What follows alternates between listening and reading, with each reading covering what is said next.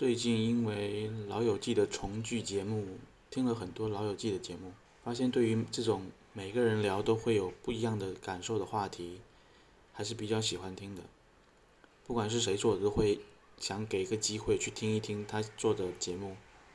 之前我特别喜欢听《我爱我家》的时候，我也是找来平台上所有的关于《我爱我家》的节目来听。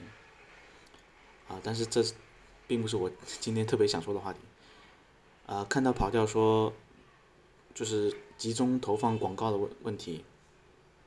像呃，广告其实并不是特别喜欢听，然后每个节目又说的差不差不多的内容。其实这种集中投放广告的问题，B 站上也是很多，呃，同一时间发布相同的内容，但是因为他们能看到更多的元素，呃，所以可能会也会看一看。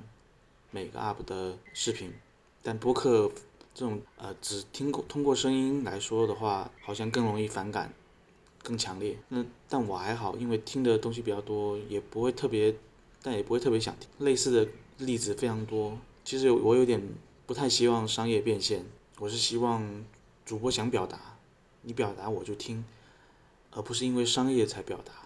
但好像很难做到，但还是希望能做好平衡吧。